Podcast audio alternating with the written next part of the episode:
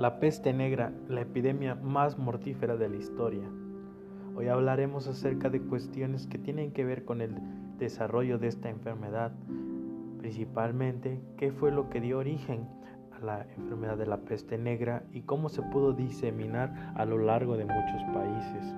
La historia de la peste negra puede considerarse como uno de los capítulos más aterradores a los que se ha enfrentado la humanidad.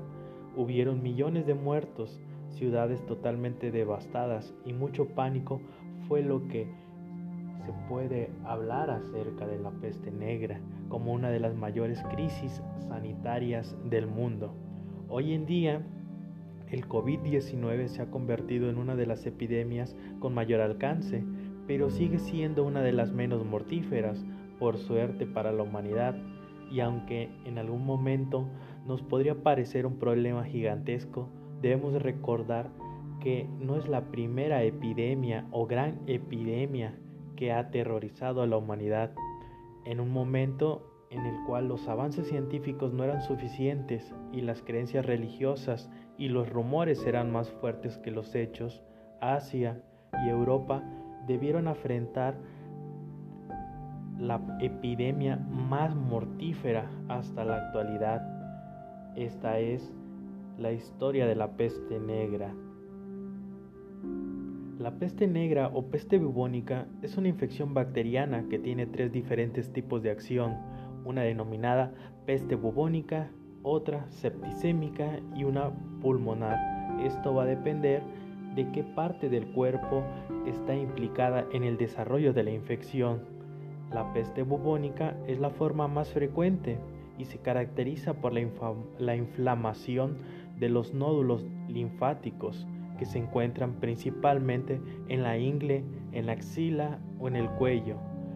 Cada inflamación de los nódulos se denomina bubón y puede alcanzar un tamaño similar al del huevo de una gallina.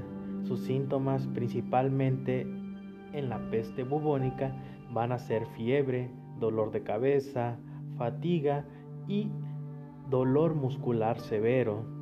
La versión septicémica es el nivel siguiente de la enfermedad y es aún más grave. Se produce cuando las bacterias de la peste se integran al torrente sanguíneo y se comienza a multiplicar la bacteria en cualquier localización eh, de la, en cualquier localización del cuerpo humano. En esta etapa, los síntomas que se ven asociados es el sangrado de la boca, el sangrado de la nariz, el recto o sangrado debajo de la piel, además de la aparición de gangrena en las extremidades. La siguiente versión de peste es la forma pulmonar. Este tipo es el menos frecuente que se desarrolla en la población, pero es el que tiene mayor mortalidad.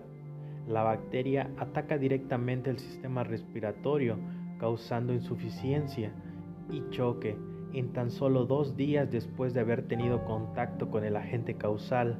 Los síntomas son tos con sangre, falta de aliento, náuseas, debilidad extrema y dolor en el pecho. Además de ser letal, este tipo de peste negra es el más contagioso debido a que la distribución se da por la expectoración de las partículas infecciosas a través de las secreciones respiratorias. La historia de la peste negra es muy amplia y esto tiene que ver por la gran extensidad que se dio en el desarrollo de la epidemia. Según los registros históricos, la peste negra comenzó en el desierto del Gobi, al sur de Mongolia, en donde se sospecha que estuvieron los primeros casos. Entre el año 1331 y el año 1334 llegó a China. En ese momento era una de las regiones más conectadas por el comercio marítimo. A principios del siglo XIV, las rutas comerciales comenzaron a crecer cada vez más y más y se crearon distintas conexiones entre los continentes que antes apenas y siquiera tenían un contacto leve. Así la peste bubónica pasó de la India hacia la región de Rusia y la Mesalina, una de las rutas comerciales más importantes de Europa en el año 1346.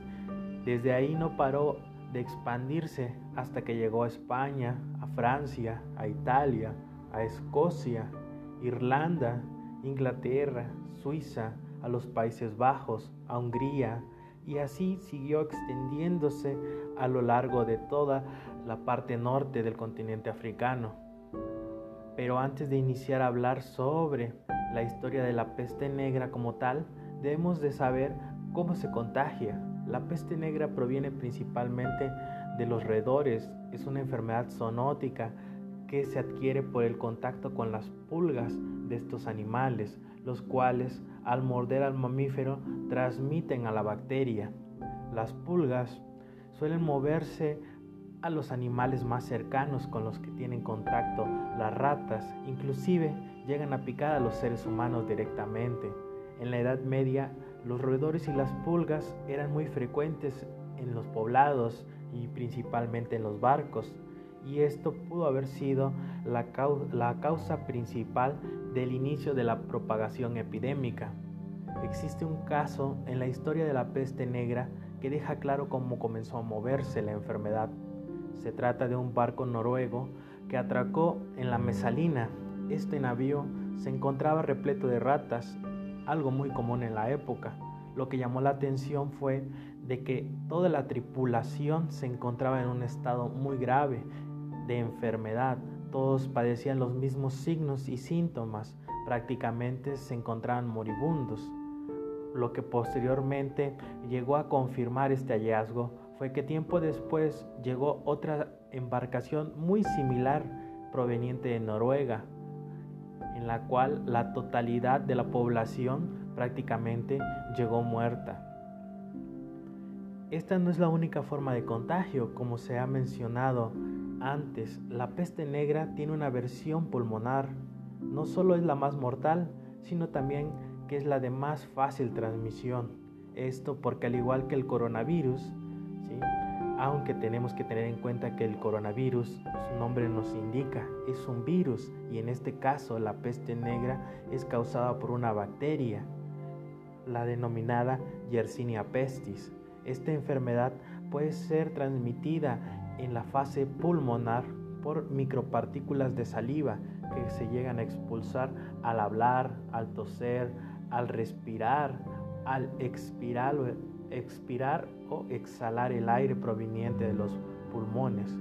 Entonces es necesario aclarar que en aquella época, tanto en Europa como en Asia o en África, pues no se tenían condiciones o medidas higiénicas suficientes Tampoco se usaba el empleo de mascarillas o el gel antibacterial, debido a que no existía una comprensión de la importancia que tenía que tener la población sobre su higiene personal. Asimismo, no se sabía sobre el conocimiento de la transmisión de las enfermedades infecciosas. A esto también debemos añadir que en el siglo XIV pues no se tenían bien las bases de la medicina, ni cómo o se mueven las enfermedades como el conocimiento que tenemos ahora. Por lo que aunque países como Italia escucharon en su momento hablar acerca de esta enfermedad, no fue hasta que llegó al continente europeo que pudieron haber tomado algunas medidas para prevenir la enfermedad, lo cual pues no se llegó a realizar.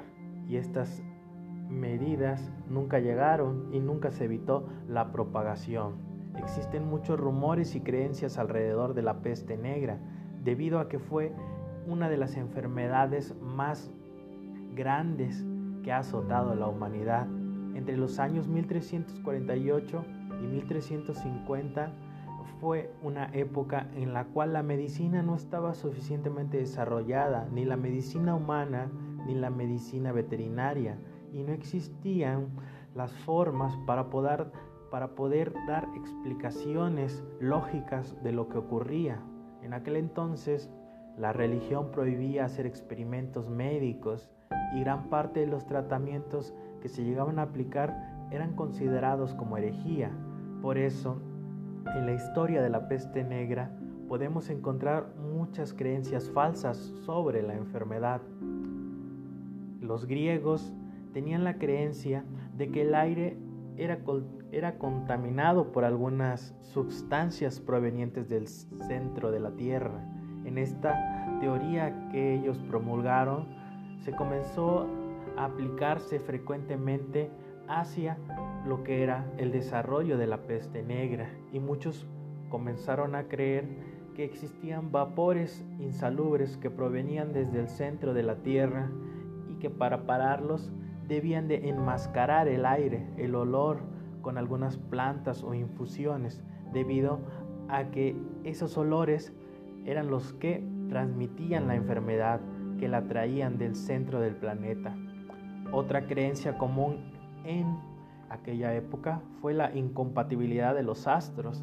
Se comenzó a decir que planetas como Júpiter, Saturno y Marte habían comenzado a unirse y que esto era la consecuencia fatídica de la enfermedad sobre la humanidad. Aún así, no se llegaba a tener una explicación real de por qué se estaba desarrollando la peste, una de las creencias más populares que llegó a difundirse en Europa y que hemos escuchado aún en, en nuestros días acerca de la pandemia del coronavirus es el clásico castigo divino.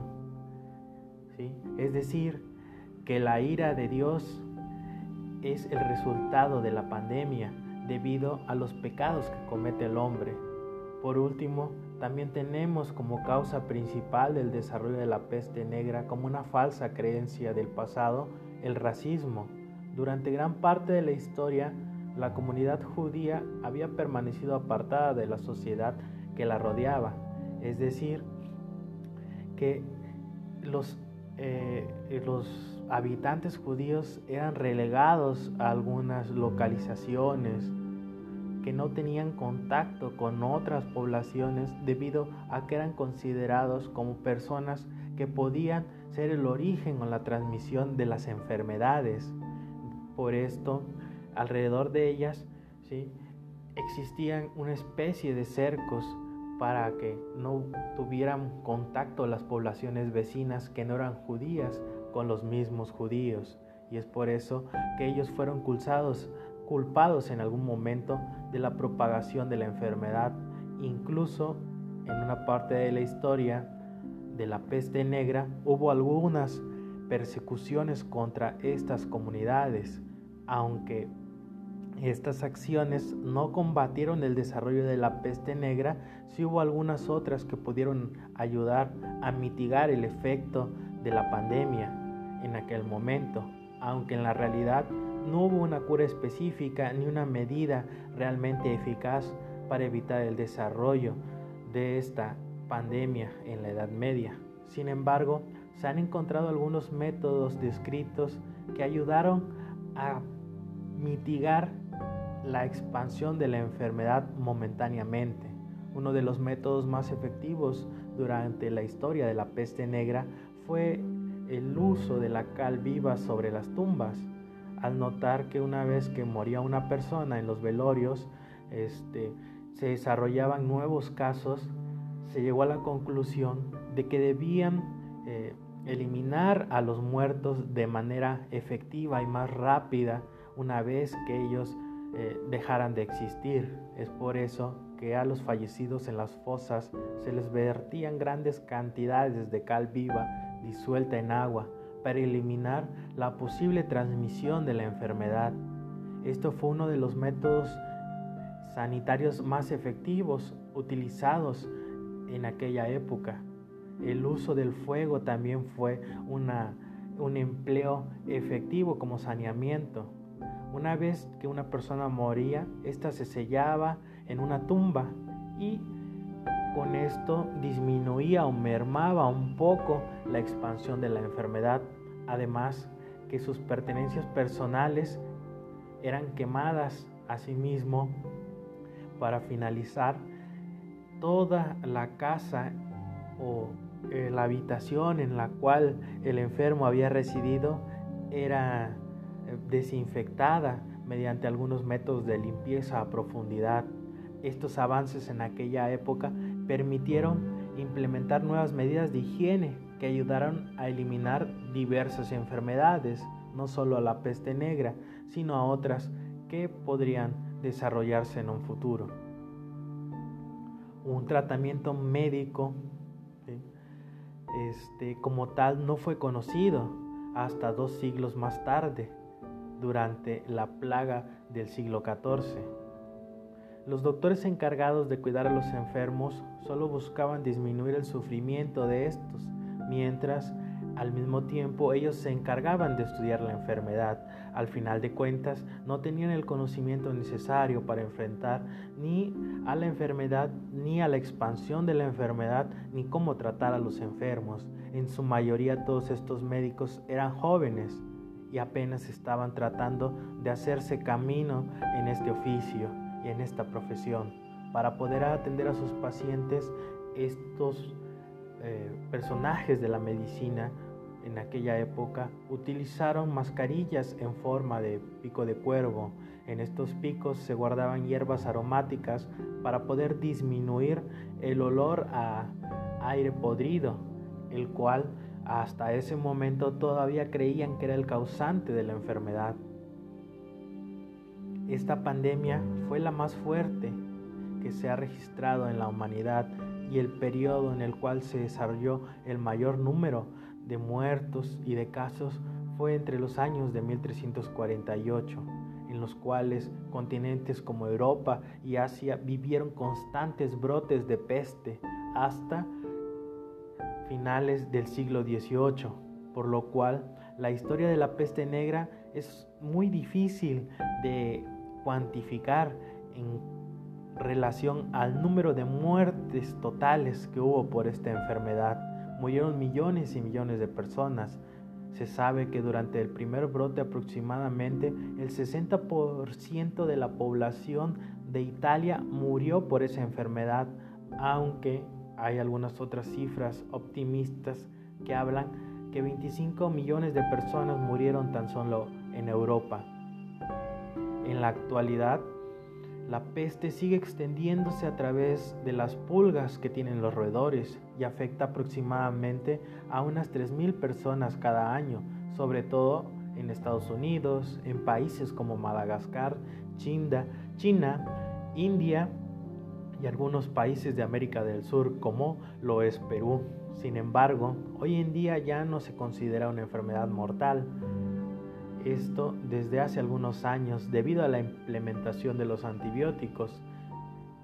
El 85% de la población que llega a padecer peste tiene una buena mejoría y además cuando esto se lleva mediante una detección a tiempo, todas las personas que han tenido contacto o que tuvieron contacto con el enfermo eh, identificado actualmente, pues se llevan a cuarentena y esto disminuye la propagación de la enfermedad. La historia de la peste negra nos demuestra que tanto como civilización humana y en el conocimiento hemos avanzado mucho desde la llegada o desde el origen de los primeros casos de esta enfermedad y que nos deja una gran enseñanza, un capítulo eh, en la historia muy importante lo que es la contención de las enfermedades. Y esto solo puede ser posible gracias a las medidas de sanidad implementadas que se hicieron visible hasta que no se mencionó que era necesario tener una buena higiene, que debíamos adoptar medidas de higiene o medidas sanitarias globales en las sociedades. Nosotros hemos ganado un poco en el desarrollo de la humanidad en el desarrollo de la medicina humana, en el desarrollo de la medicina veterinaria. Y en los últimos días actuales hemos aprendido lo fundamental que resulta un simple lavado de manos y las medidas de cortesía y salubridad alrededor de los estornudos o de las enfermedades infecciosas. Es por eso que como médicos veterinarios debemos de conocer el pasado que tienen que ver con la propagación de las infecciones de las enfermedades infecciosas en los animales y de las enfermedades que llegamos a considerar como enfermedades zoonóticas. Más del 90% de las enfermedades que padece el ser humano provienen de los animales y viceversa. Es decir, que hay una correlación muy estrecha en, en tanto la salud de los seres humanos y la de los animales.